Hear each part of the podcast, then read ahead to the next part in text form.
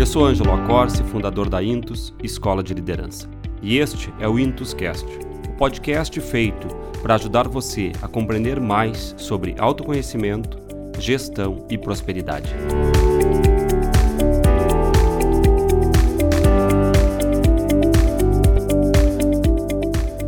Durante os meus primeiros anos de consultoria empresarial, nós uh, desenvolvíamos muitos projetos voltados à, à avaliação da cultura e do clima organizacional. E tinha um ponto que, obviamente, junto com a remuneração, eh, constantemente recebia muitas críticas por parte dos pesquisados. E esse ponto é a temática de fundo do nosso encontro de hoje, ou seja, a comunicação.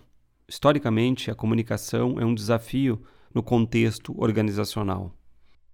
E ela é um desafio no contexto organizacional pelo simples fato de que ela também é um desafio no contexto das relações pessoais, ou seja, a comunicação em si é um desafio. Eu costumo brincar quando faço as minhas palestras de que uma coisa é aquilo que sai da minha boca, outra coisa é aquilo que é entendido pela audiência. Ou seja, entre a emissão de um, de um significado e a apreensão desse significado, uh, existe um, uma série de filtros que entram em cena. De toda forma, antes de entrar no nosso argumento, eu queria fazer uma premissa. Uh, a Intus, como uma escola de liderança, ela tem como foco gerar autoconhecimento para o desenvolvimento integral do líder. E quando a gente fala em desenvolvimento integral do líder, a gente parte de uma premissa de que não é só o aspecto econômico. Um verdadeiro líder, um líder autêntico, é aquela pessoa que é capaz de desenvolver cinco esferas da sua vida: a esfera da sua saúde, a esfera da sua sociabilidade, ou seja, sua capacidade de ter relações evolutivas, a esfera econômica, sem dúvida, a esfera psicológica, que implica no teu desenvolvimento, na tua inteligência emocional, no teu desenvolvimento, na gestão das tuas emoções, mas também no aspecto da sua racionalidade, dos seus pensamentos, e por fim, o mais importante, é a dimensão espiritual do seu desenvolvimento, ou seja, o gradual encontro a respostas que são uh, basilares da nossa existência, ou seja, qual é o sentido da minha vida, qual é uh, a razão pelo qual eu estou aqui fazendo o que eu faço, né? Tudo isso envolve a dimensão espiritual. Então, a premissa que norteia e diferencia a, a nossa forma de, de trabalhar, né? a forma de trabalhar da, da Intus, é que nós centramos toda a nossa abordagem na figura do líder. Ou seja, nós entendemos que, para a realização de um projeto vencedor, prioritário a técnica externa deve-se promover o desenvolvimento e maturidade da pessoa. As técnicas são muitas, e a grande maioria das escolas voltadas ao desenvolvimento da liderança focalizam justamente o seu trabalho neste aspecto, no aspecto da técnica. Entretanto, a aplicar um conhecimento técnico existe sempre a pessoa. E como eu digo sempre, antes da técnica tem o técnico. Uh, e eu posso fazer um exemplo para uh, ilustrar a nossa visão, a visão da Intus. Uh, pense em uma formação acadêmica, uma graduação em qualquer área técnica. Pode ser medicina, engenharia, direito, administração, odontologia, qualquer área técnica. Ao longo do percurso formativo, todos os alunos recebem mais ou menos uma mesma bagagem técnica. Entretanto, aquilo que se observa na prática é que poucos efetivamente desenvolvem com liderança, com protagonismo, a própria profissão depois de formado. Ou seja, para atingir um nível de excelência é necessária a maturação integral da personalidade. É fundamental, é muito importante a técnica, mas essa não basta. Partindo dessa premissa, Todo o percurso de formação proposto por nós na Intus diferencia-se por entender que, mesmo a melhor técnica depende da personalidade do operador, ou, como propõe Meneghetti, depende de uma adequada técnica de personalidade. Técnica de personalidade compreendida como uma competência competitiva que se traduz como uma inteligência centrada na ação específica de serviço à empresa e em que a pessoa é fundamental e determinante. Retorna uh, aqui a importância do saber servir, um dos princípios da metodologia da Intus. Assim, quando nós trazemos conteúdos como delegação, escolha dos colaboradores, gestão de resultados, entre outros saberes técnicos relacionados à gestão, a nossa abordagem centra-se no desenvolvimento da pessoa, do líder. Para ser mais específico, trago um exemplo claro. Uma pessoa pode ter toda a técnica acerca do processo de delegação, e nós temos aqui no Intuscast dois episódios que abordam especificamente o, a questão do processo de delegação. Então, uma pessoa pode ter toda a técnica acerca do processo de delegação e ter ciência da sua relevância para a gestão. Porém, se devido aos seus condicionamentos de personalidade, apresenta uma tendência à centralização, de pouco adiantará toda a técnica, se não desenvolver esse segundo elemento.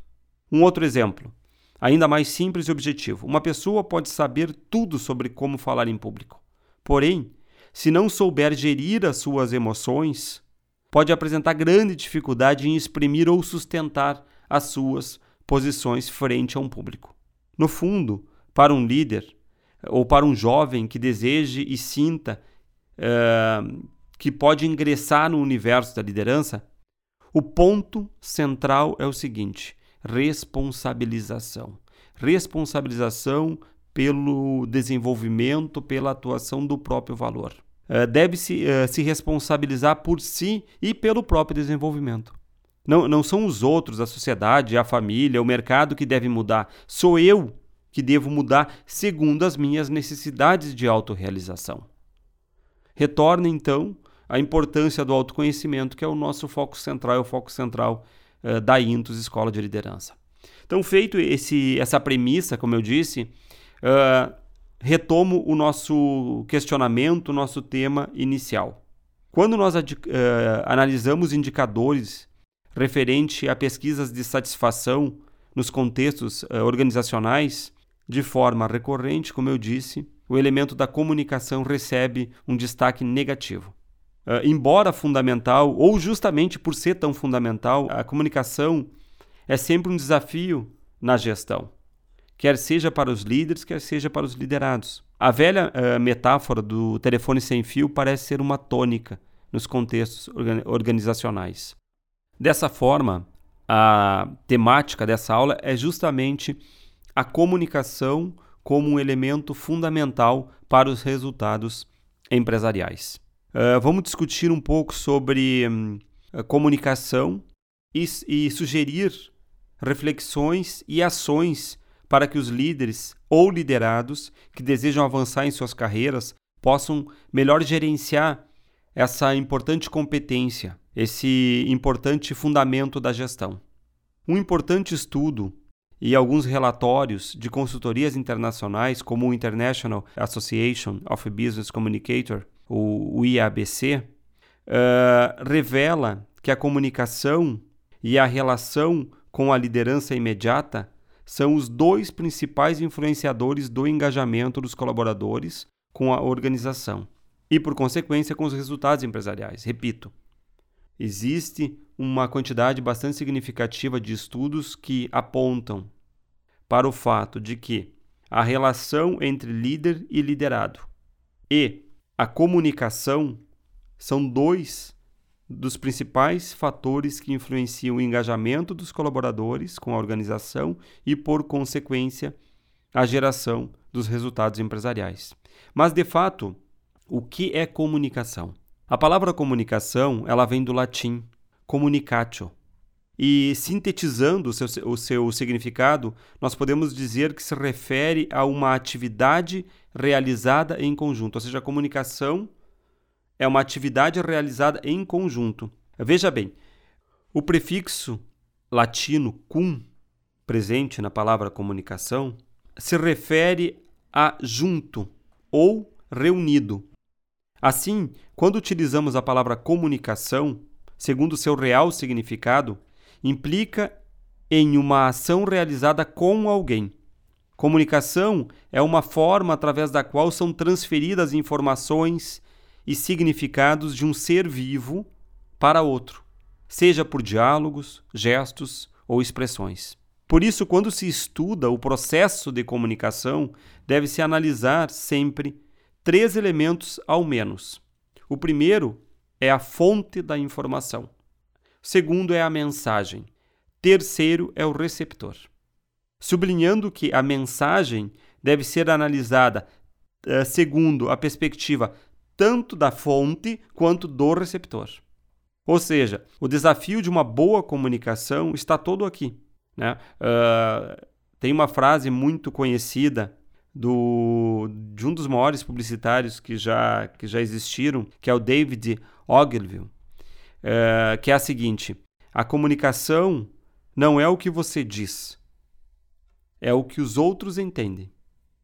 Ou seja, no que se refere ao líder, ele deve uh, preocupar-se não apenas no conteúdo e na forma, que já são dois grandes desafios né? O que eu digo e como eu digo. Já são dois desafios se dedicar a isso. Mas ele também precisa se preocupar com o processo de compreensão do seu interlocutor. É saber o que dizer, como dizer e certificar-se se o receptor compreendeu a mensagem de forma adequada. Esse, esse é o grande desafio da comunicação. Saber o que dizer, como dizer e certificar-se que o receptor compreendeu a mensagem de forma adequada. Quantos projetos atrasam ou até não se concretizam, ou metas não são alcançadas por falta de clareza de uma boa comunicação? Tecnicamente, essa falta de clareza na comunicação é denominada ruído de comunicação. Ruído, ruído de comunicação é um termo técnico e que evidencia um pouco do processo de comunicação. Segundo dois estudiosos da informação, os engenheiros Claude Shannon, uh, considerado o pai da teoria da informação, e Warren Weaver, uh, que desenvolveram um modelo explicativo para o processo de comunicação, o ruído é entendido como tudo aquilo que interfere na transmissão e dificulta a recepção da mensagem. Se pensarmos que toda a mensagem requer um aparelho emissor e outro receptor, cuja tarefa é codificar a informação, não é difícil imaginarmos quantos ruídos podem ocorrer na comunicação.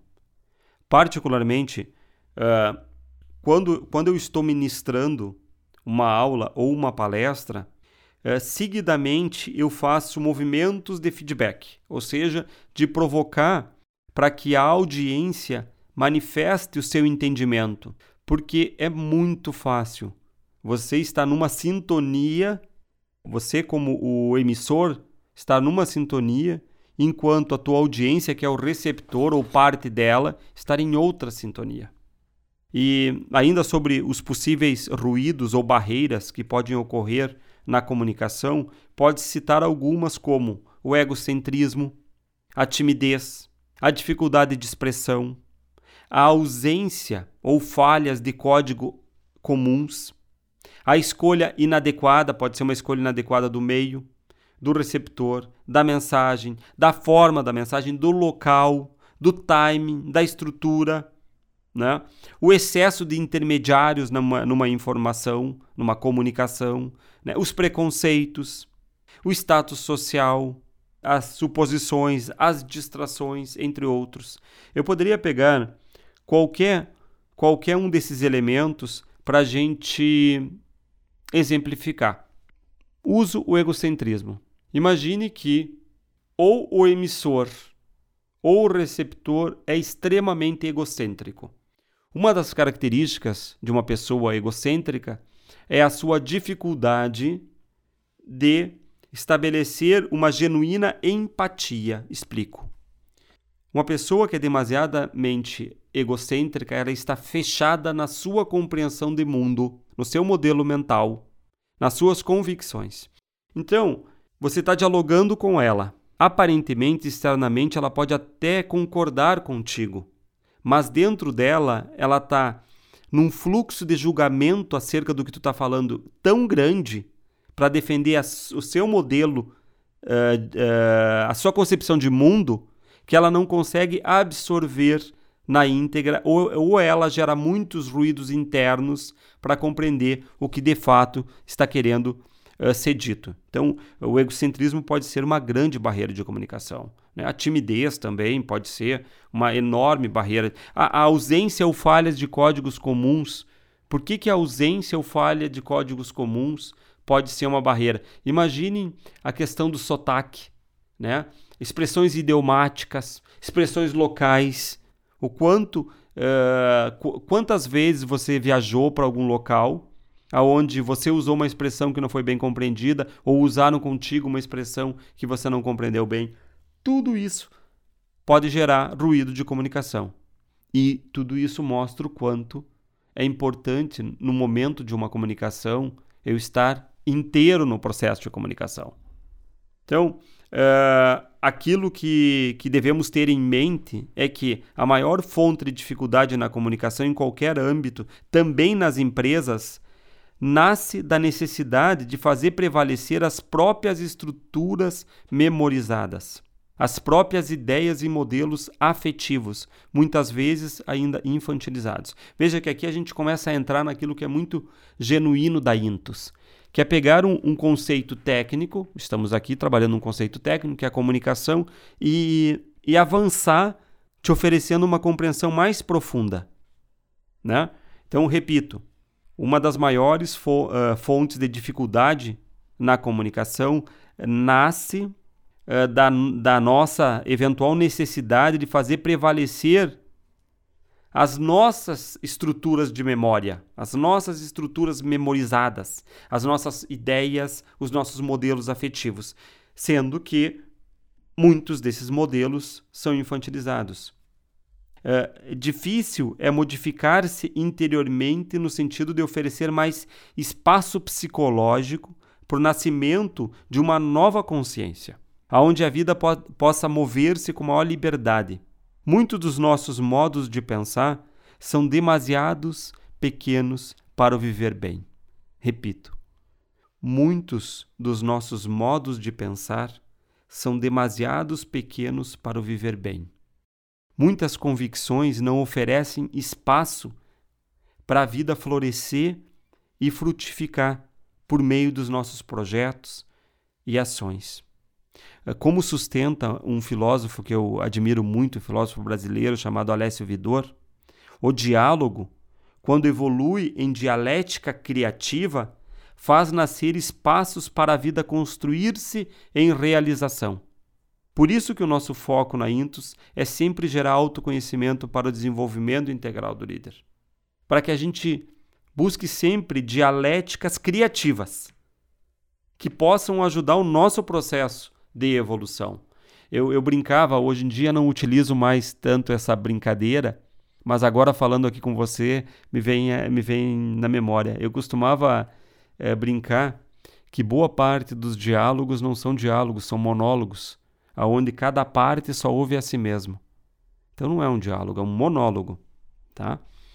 Ok, quando a gente fala em comunicação, a gente também tem que trazer à baila a questão daquilo que é a comunicação verbal e a comunicação não verbal, porque a gente tem pouco conhecimento acerca dos impactos, principalmente da comunicação não verbal na nossa vida. A gente subestima muito o não verbal. E, no nosso entendimento, é central a compreensão do não verbal para a gente entender o processo de comunicação. Então, por que isso? Porque a comunicação ela envolve a totalidade do emissor e a totalidade do receptor. Ou seja, na comunicação eh, não está em jogo apenas o conteúdo verbal, pelo contrário, embora possamos não nos dar conta, uh, pois nós temos também a nossa realidade do inconsciente, a comunicação não verbal ela é central, ela é muito importante. É, tem aquela, aquela frase do, do Peter Drucker, né? o mais importante na comunicação é ouvir o que não foi dito. Olha, olha a riqueza dessa frase. O mais importante, isso é Drucker, o mais importante na comunicação é ouvir o que não foi dito. Ou seja, ele já bota acento no não verbal. A comunicação verbal é aquela que envolve o uso de palavras uh, para expressar alguma ideia. Essa mensagem verbal é óbvio, ela pode ser escrita ou oral. Né? A comunicação não verbal, ao invés, é aquela que não é feita com a fala nem com a escrita. E, portanto, ela compreende a expressão do nosso pensar, do nosso pensamento por meio de elementos comunicativos sem o uso de palavras. Por exemplo, placas, figuras, gestos, objetos, cores, etc. E essa comunicação não verbal é responsável pela primeira impressão de uma pessoa, como os gestos, as expressões faciais, a postura corporal. E é interessante observar, ainda sobre esse assunto do, do verbal e do não verbal, um, um estudo do final dos anos 60 que propõe uma regra que é muito pouco conhecida, infelizmente, que é a regra dos 7%, 38% e 55%. Uh, no final dos anos 60, o professor Albert Merabian e alguns colegas fizeram um estudo uh, que resultou um conhecido gráfico que trabalha a importância relativa das várias componentes da comunicação. Presta bem atenção. Esse estudo ele levou a, a uma generalização que pode ser criticada e foi criticada, mas na nossa visão tem muito valor, tem muito valor, uh, de que a constatação dessa pesquisa, desse estudo, aponta de que as palavras que nós usamos têm um peso de 7% na comunicação. O tom de voz, ou seja, a velocidade, o volume, o próprio tom, tem um peso de 38% na comunicação. E a linguagem corporal, ou seja, o modo como nos movemos, as nossas expressões faciais, etc., tem um peso de 55% na transmissão daquela informação no processo de comunicação. E uma das principais conclusões é que nós obtemos a nossa interpretação da intenção emocional que está por trás das palavras pelas pistas não verbais. Vou repetir. A gente é, chega às nossas conclusões num processo de comunicação a partir da interpretação que nós fizemos das pistas não verbais comece a observar no teu dia a dia. Pense em uma reunião. Faça um teste, é bem simples. A próxima reunião que tu for participar, ok, mantenha a sua normal atenção a tudo aquilo que é o verbal. Mas comece a observar nas pistas não verbais. Se existe uma unidade entre o verbalizado e o gestual. Por exemplo, é muito frequente você ver um verbalizado que aponta para uma direção e um gestual que faz uma negação a isso. Na nossa visão, prioritário é sempre o não verbal. É muito difícil a pessoa conseguir manipular totalmente o não verbal, porque tem muito inconsciente da pessoa dentro do não verbal. Agora, o verbal é mais fácil uh, ser manipulado. Né? Ou seja, comece a acreditar nas pistas não verbais. É claro que a gente tem que ser cauteloso, coerentes com, com as generalizações, mas é inegável, e isso é um consenso, que a comunicação não verbal é fundamental, é central no processo de comunicação. É importante ter em mente sempre aquela regra dos 80-20 que seguido a gente traz aqui na Intus, ou seja, aproximadamente 80% da tua realidade ela é inconsciente e 20% é consciente. Né? Isso já se sabe em diferentes abordagens uh, da psicologia. Então, esses 80% que são inconscientes, eles fazem realidade.